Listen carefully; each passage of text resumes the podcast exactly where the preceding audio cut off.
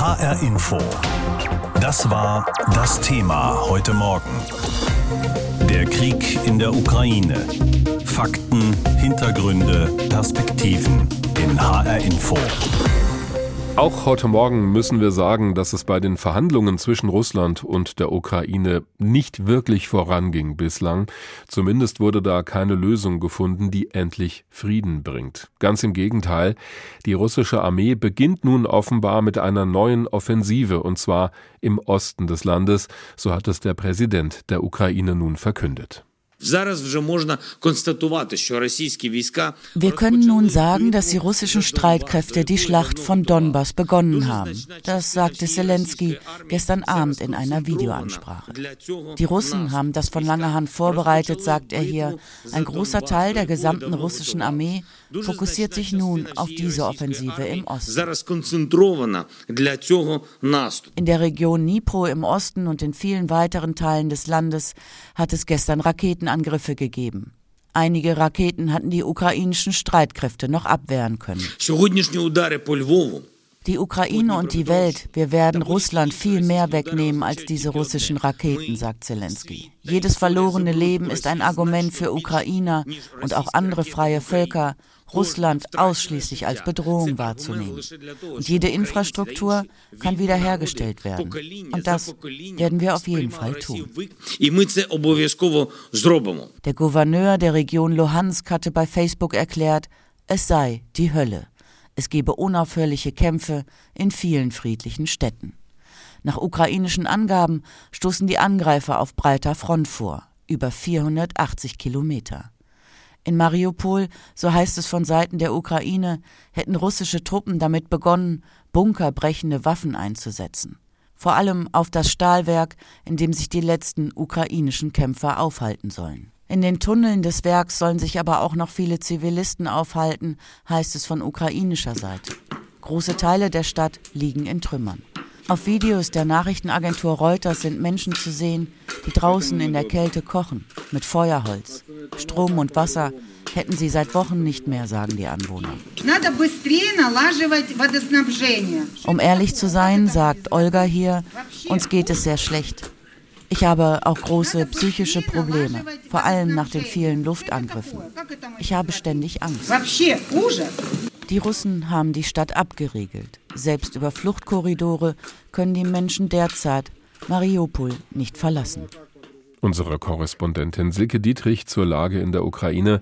Dort hat nun offenbar eine neue Offensive im Osten begonnen, in der Region Donbass, die sowieso schon stark umkämpft ist.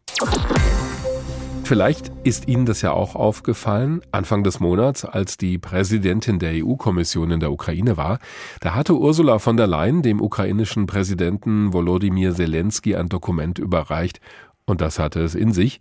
Das war ein Fragebogen, um herauszufinden, wie weit die Ukraine denn schon ist, um irgendwann einmal Mitglied der Europäischen Union zu werden.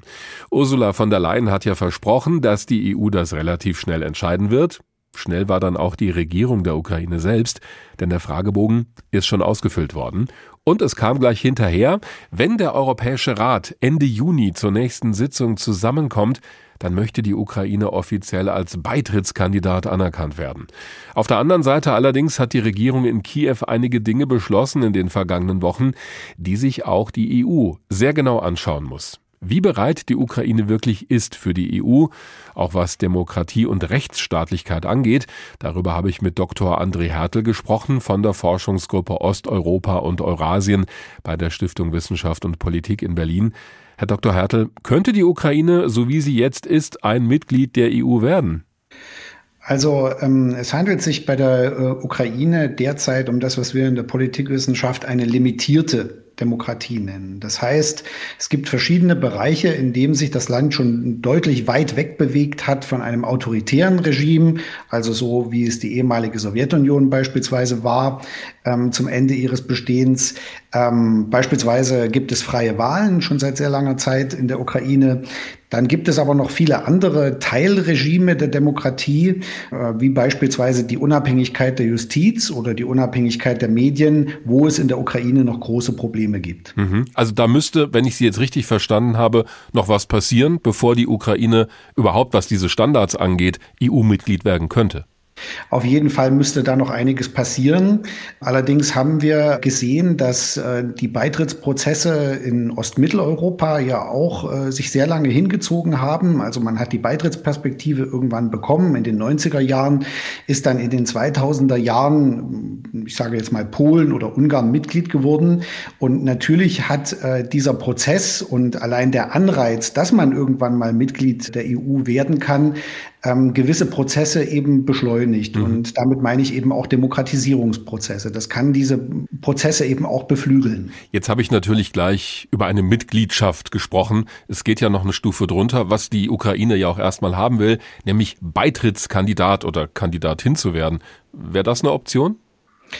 Ich denke, aus meiner persönlichen Perspektive sollte es eine Option sein, denn äh, es ist mit diesem Krieg klar geworden, dass die Ukraine eine besondere Rolle für das europäische Projekt in der Zukunft spielen wird. Nur muss man jetzt schauen, auf welche Art und Weise man das macht. Wir haben ja laufende Beitrittsprozesse beispielsweise ähm, mit Albanien oder Nordmazedonien.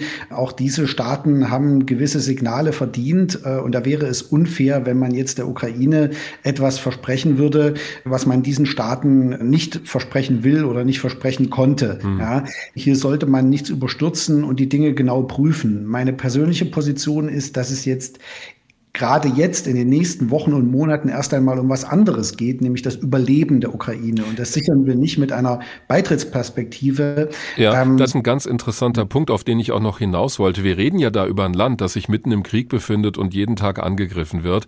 Da fällt es wahrscheinlich schwer, dieselben Standards anzulegen wie in Friedenszeiten. Aber auf der anderen Seite kann die EU ja auch nicht bei allen Dingen jetzt einfach beide Augen zudrücken. Wie kommt man aus diesem Dilemma raus? Man kommt aus diesem Dilemma heraus, indem man vielleicht eine Zwischenlösung findet, ja?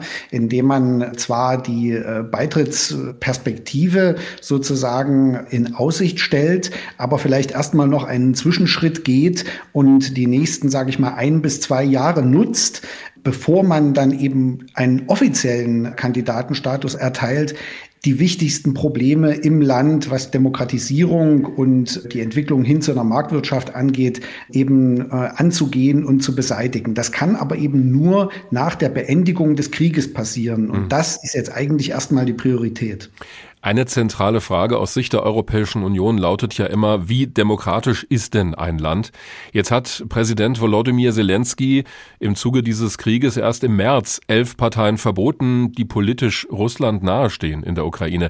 Sehen Sie darin zum Beispiel schon eine ja, nennen wir es mal antidemokratische Entwicklung, die vielleicht auch nach Ende des Krieges weitergehen könnte? Nein, das tue ich nicht. Das ist eine Entwicklung, die schon länger absehbar war. Es äh, gab schon vor Ende Februar einen Krieg in der Ukraine, der nur regional stärker begrenzt war auf die Ostukraine, aber die äh, Ukraine befindet sich im Krieg. Und es war deutlich geworden schon in den letzten Jahren, dass es gewisse Parteiformationen gibt, die dem Staat gegenüber, der Verfassung gegenüber sich nicht loyal verhalten. Und diese Verbote sind mehr oder weniger erwartet worden. Äh, das ist auch von der Verfassung Verfassung gedeckt. Allerdings besteht auch parlamentarisch und auch rechtlich noch kein klares Prozedere in der Ukraine. Und das ist ein Fehler, dass das jetzt praktisch nachgeholt werden muss, dass also praktisch das legal erstmal nachvollzogen werden muss, was da per präsidentiellem Dekret beschlossen wurde. Aber auch das ist wieder nichts Ungewöhnliches für Transformationsländer, die sich von einem Systemtyp vom autoritären zum demokratischen hinbewegen, dass es da oft eben an den entsprechenden Prozeduren äh, noch mangelt. HR Info. Das war das Thema heute Morgen. Der Krieg in der Ukraine. Fakten, Hintergründe, Perspektiven in HR Info. Ein ums andere Mal hat Volodymyr Zelensky klargemacht, dass er und sein Land auf jeden Fall in die Europäische Union möchten. Lieber heute als morgen. Jetzt erst recht, wo das Land jeden Tag von Russland weiter angegriffen wird. Das geht allerdings nicht einfach so. Die EU prüft normalerweise sehr genau, ob ein Land schon reif ist, um Mitglied zu werden, ob es dort unter anderem eine ordentliche Demokratie gibt. Da hat es gerade auch an der Ukraine immer wieder Kritik gegeben in den vergangenen Wochen, weil zum Beispiel erwachsenen Männern die Ausreise verboten wurde, damit die ihr Land verteidigen können. Und da gibt's noch mehr Beispiele. Ob das nun alles mit dem Krieg zu tun hat oder ob das doch tiefer geht, hat sich Christoph Keppeler aus unserer Politikredaktion angeschaut. Dass seit Kriegsausbruch 18 bis 60-jährige Männer nicht mehr aus der Ukraine ausreisen dürfen, das wäre im Verteidigungsfall auch in Deutschland so. Auch da gelte dann die Wehrpflicht, auch wenn man nicht zum Dienst mit der Waffe verpflichtet werden kann. Der ukrainische Präsident Volodymyr Zelensky erließ nach dem russischen Überfall ein Dekret. Alle Fernsehsender im Land sollten zusammengelegt werden. Wie demokratisch ist das, Herr Zelensky? fragte der Deutsche Journalistenverband DJV. Man könne das auch Zensur nennen und fragte weiter, hat es die Ukraine nötig, den Medien im russischen Bombenhagel vorzuschreiben, wie berichtet werden soll? Natalia Fiebrich, die für den privaten Fernsehsender 1 und 1 TV in Kiew arbeitet, sagte aber in der ZDF-Sendung heute, dass es in dem erbitterten Krieg, in dem sich die Ukraine befindet, ganz zweckmäßig sei, wenn alle Sender gemeinsam ein Programm sendeten. Die großen Medienhäuser äh, vereinen sich, äh, damit äh, man ununterbrochen die Berichterstattung hat. Zum Beispiel mein Sender, wenn wir jetzt nicht senden können, dann übernehmen wir das Signal von einem anderen Sender, der bereits aus dem Bunker ähm, äh, sendet. Nach Rangliste der Pressefreiheit von Reporter ohne Grenzen nahm die Ukraine schon vor dem Krieg nur Platz 97 von 180 ein. Russland allerdings liegt da nur auf Platz 150. Im vergangenen Jahr hatte der ukrainische Präsident Zelensky drei oppositionelle Nachrichtensender verboten. Begründung Gefährdung der nationalen Sicherheit und Verbreitung von russischer Propaganda. Serhii Tomilenko, Chef des ukrainischen Journalistenverbandes, protestierte. Die Sender dürften, wenn, dann nur gerichtlich gesperrt werden. Im August wurde dann die Webseite strana.ua verboten und im Dezember zwei weitere TV-Kanäle. Kurz nach Beginn des russischen Angriffskriegs verbot die Ukraine den Import russischer Bücher und anderer Druckerzeugnisse. Damit solle der kulturelle Einfluss des Aggressorstaates auf die ukrainische Bevölkerung unterbunden werden. Schließlich verbot der Nationale Sicherheits- und Verteidigungsrat der Ukraine die Arbeit von elf Parteien für die Dauer des Kriegs. Zwei davon, die größte Oppositionspartei Oppositionsplattform für das Leben und der Oppositionsblock, sitzen im ukrainischen Parlament. Die Aktivitäten von deren Politikern, die auf Spaltung oder Kollaboration abzielen, werden keinen Erfolg haben, dafür aber eine harte Antwort erhalten wurde Präsident Zelensky von der Ukrainska Pravda zitiert. Die verbotenen Parteien gelten als prorussisch, euroskeptisch oder antiliberal. Prorussische Medien verbieten. Der Autor Martin Leidenfrost, der für die linke Zeitung Der Freitag schreibt und ukrainische Medien beobachtet, hielt das erst für falsch. Seit Krieg ist, muss ich einräumen, dass eine solche Maßnahme aus Gründen der nationalen Sicherheit argumentierbar sein kann.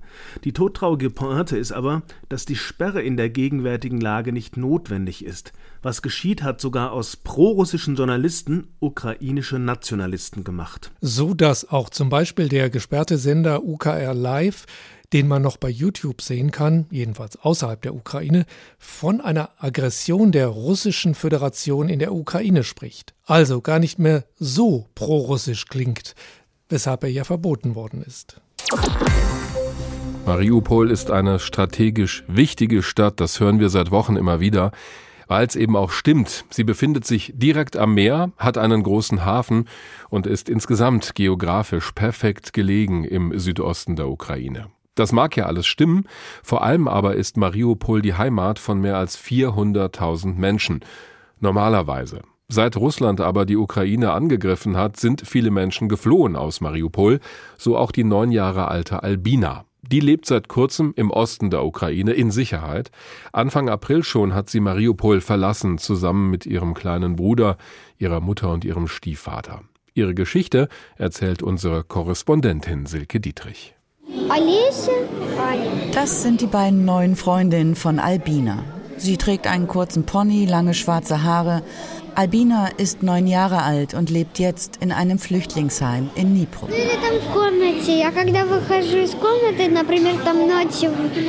Wenn ich nachts aufwache, habe ich auf einmal Angst.